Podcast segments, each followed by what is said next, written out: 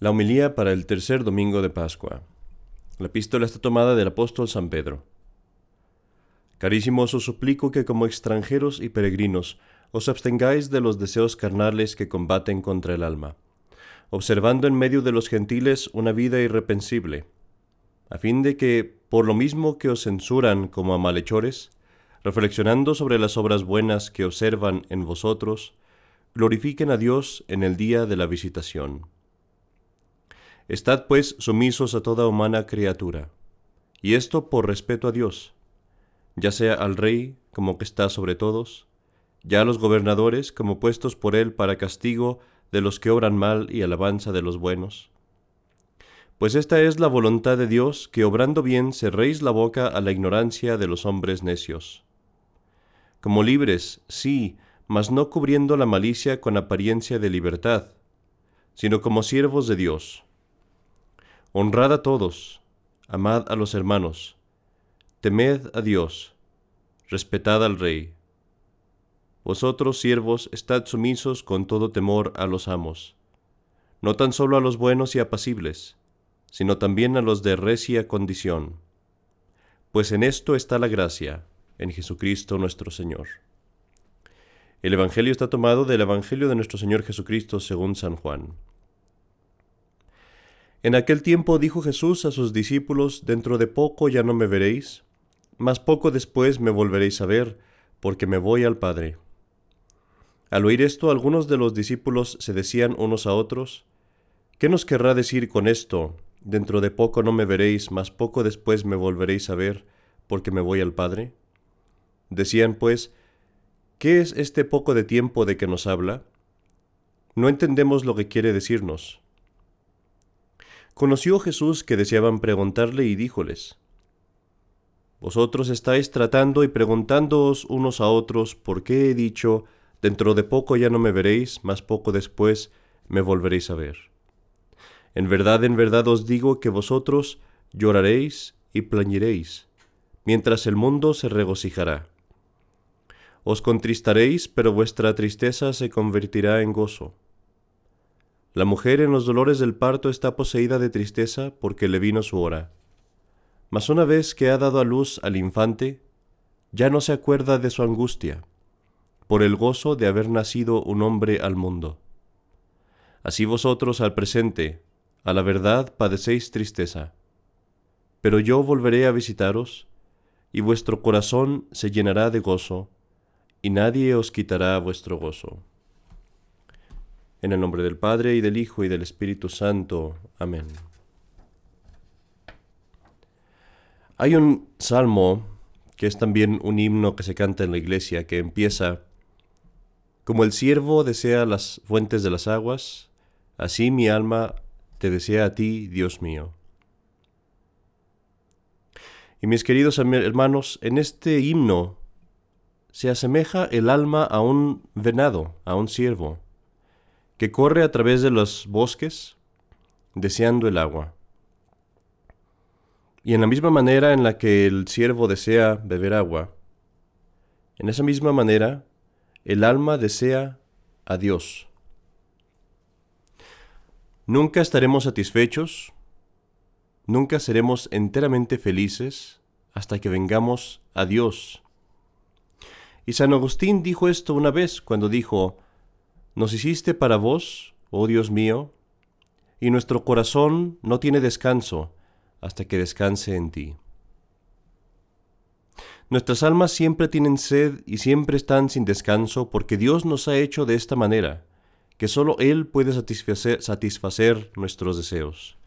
Y vemos esto en la forma en la que nuestra alma está hecha. Porque tú sabes, querido hermano, que nuestra alma está hecha a imagen y semejanza de Dios. Eso quiere decir que tenemos en nosotros tres facultades, tres poderes del alma, que hacen en ella la imagen de la Santísima Trinidad, de las tres personas de la Santísima Trinidad. Y estas potencias, que se les llaman, es lo que podríamos, lo que le llamamos memoria, entendimiento y voluntad. Ahora, ninguna de estas tres se pueden satisfacer en esta tierra. Vayamos primero con la memoria. La memoria, que podríamos también entenderlo como nuestra conciencia, es la facultad por la cual estamos, somos capaces de percibir nuestra realidad y de conservar una noción de nosotros mismos y de la realidad. Por esa facultad conocemos nuestra propia existencia. Pero esta facultad no es capaz de percibirlo todo, ni de percibirlo perfectamente. Siempre vamos a, siempre vamos a ser incapaces de percibir algunas cosas, siempre nos van a, vamos a perder algunas cosas de vista, ni siquiera nosotros mismos nos podemos entender completamente. ¿Alguna vez has estado en un paisaje muy hermoso, en un lugar muy hermoso? Y has deseado que pudieras abrir tus ojos más, que pudieras expandir tu vista para poder ver si fuera posible incluso 360 grados alrededor de ti. ¿O alguna vez has deseado capturar un momento perfecto que viviste? Poder capturar el olor de ese momento. Tal vez la música que escuchaste en vivo de un coro muy hermoso o de una orquesta. Y quizás deseaste capturarlo todo y poderlo conservar en tu memoria y cargar contigo todas las cosas tal cual como las viviste. Pero no podemos. No tenemos la facultad de percibir todo como quisiéramos. Solo cuando vengamos a Dios podremos completamente percibir, entender y capturar toda la realidad. Pasemos ahora a la segunda, que es el intelecto, nuestro entendimiento. Y esta facultad, queridos hermanos, es aquella por la cual venimos a conocer la verdad y a saber cosas nuevas. Ahora, esta facultad tampoco se puede satisfacer en esta tierra. Porque desea no solamente la verdad, sino que desea verdad eterna, verdad sin fin, una verdad absoluta. Siempre nuestro intelecto, nuestro entendimiento desea tener conocimiento de más. Y tú, lo, tú puedes experimentar esto. Nunca en tu vida vendrás a decir, ya sé suficiente, ya no quiero saber nada más. Podrás decir que no te interesa más un tema, pero nunca vas a decir no me interesa conocer nada nuevo. Muy al contrario. ¿Por qué crees que ves tan ávidamente a las noticias? ¿Por qué crees que es tan adictivo el estar moviéndote a través del YouTube y de social media, de todo eso del Facebook y todo eso? ¿Por qué crees que eso es tan adictivo? ¿Por qué crees que cuando alguien te empieza a decir una historia inmediatamente trae tu atención? Es porque todas estas cosas es conocimiento de cosas nuevas y eso es lo que desea tu entendimiento. Pero ninguna de esas cosas te va a llenar. Lo único que van a hacer es acrecentar tu apetito. Tu mente solamente se va a satisfacer cuando conozcas a Dios mismo en sí mismo, porque Él es la eterna verdad, la absoluta verdad, y en Él siempre vas a conocer todas las cosas en un orden apropiado. Y finalmente, queridos hermanos, veamos cómo nuestra última facultad, la voluntad, tampoco se satisface con nada en esta tierra. Esta facultad, la voluntad, es el poder de nuestra alma por el cual deseamos el bien. ¿Qué es aquello dentro de ti que te hace, que te hace desear sentir cosas buenas, ver cosas hermosas, escuchar cosas hermosas? ¿Por qué es que siempre tiendes a aquello que es lo mejor para ti y no solamente para ti, sino también para los otros? ¿Qué es aquello dentro de ti que te hace desear felicidad, risa, tener paz, disfrutar una amistad? Y más importante que nada, ¿qué es aquello dentro de ti que te hace desear amar y ser amado? Este deseo, mi querido hermano, es la brújula del alma, a la cual llamamos voluntad. Y esta brújula siempre apunta al norte, al norte del cielo, es decir, siempre apunta a Dios. Nunca vas a tener suficiente felicidad en esta tierra. Nunca vas a tener suficiente risa, ni suficiente amor. No importa cuánto tengas, siempre vas a desear más, porque nuestra alma solamente estará satisfecha cuando alcance el amor eterno, el amor sin falta, el amor todopoderoso que verdaderamente es poderoso para darse a sí mismo y para hacerte a ti que te des a ti mismo, el amor de Dios en el cielo. Hasta entonces, mis queridos hermanos, nuestra alma es como ese siervo, como el venado, que está corriendo siempre buscando agua. Y es porque nuestro Señor Jesucristo sabía esto, que nos dijo la promesa que nos dijo hoy en el Evangelio. Un poco más y me volveréis a ver. Espera un poco y vendré a ti y te saciarás al fin. En el camino para alimentarnos nuestro Señor nos dio un poco de sí mismo. Digo un poco no porque haya parte solamente de Él, sino porque no lo disfrutamos enteramente, pero nos dio a sí mismo en el sacramento de la Santísima Comunión.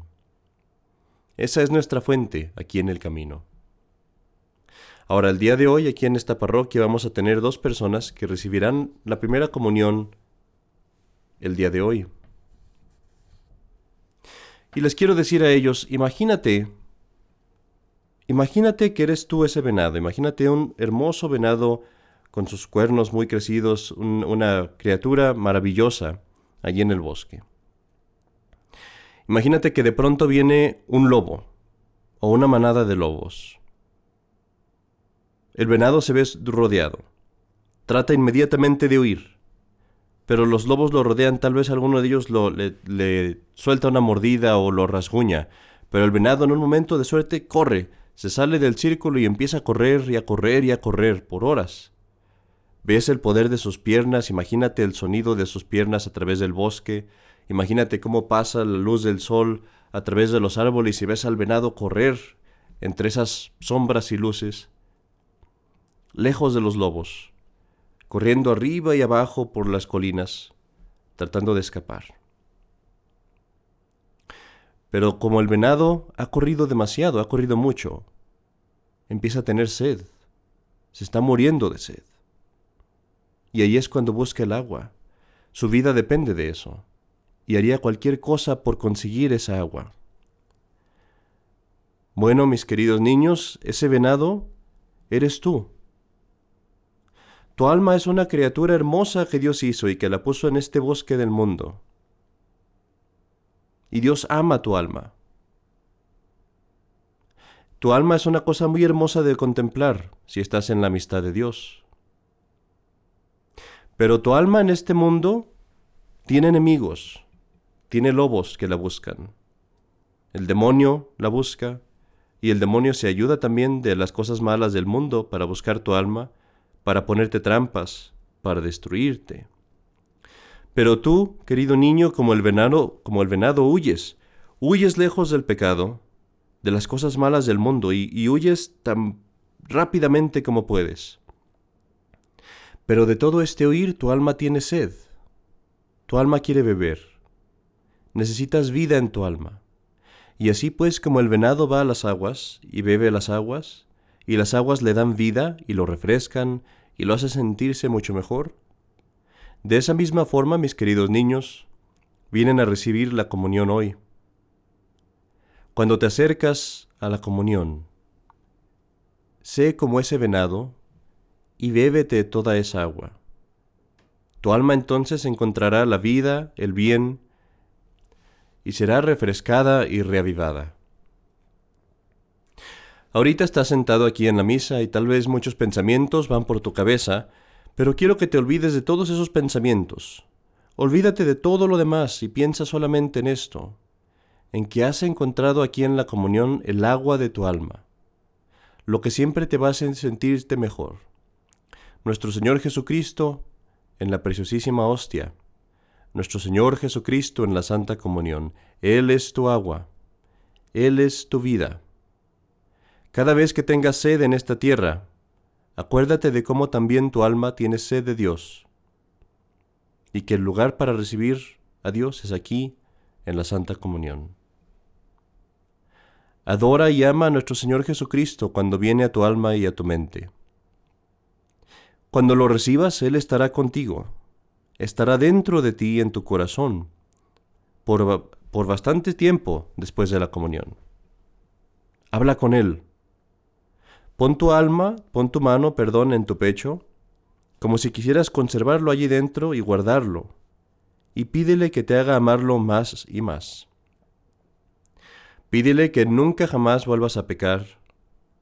Pídele que lleve al cielo a todos los que viven en esta tierra y más importante, que lleve al cielo a tu familia, a tus amigos y a todos los católicos. Pídele por los sacerdotes, por los religiosos y religiosas, por los obispos, por todos. Él es tu Dios, y en este momento después de comulgar, puedes hablar con Él uno a uno como si le estuvieras hablando a un amigo en el oído, así de cerca y más cerca aún, le puedes hablar a Dios después de la comunión. Y así pues guárdalo en tu corazón y háblale diariamente, nunca lo dejes ir. Y después de la comunión nuestro Señor te dirá las mismas palabras que les dijo a los apóstoles el día de hoy. Os volveré a ver y vuestro corazón se llenará de alegría, y tu alegría ningún hombre te la podrá quitar. En el nombre del Padre, y del Hijo, y del Espíritu Santo. Amén.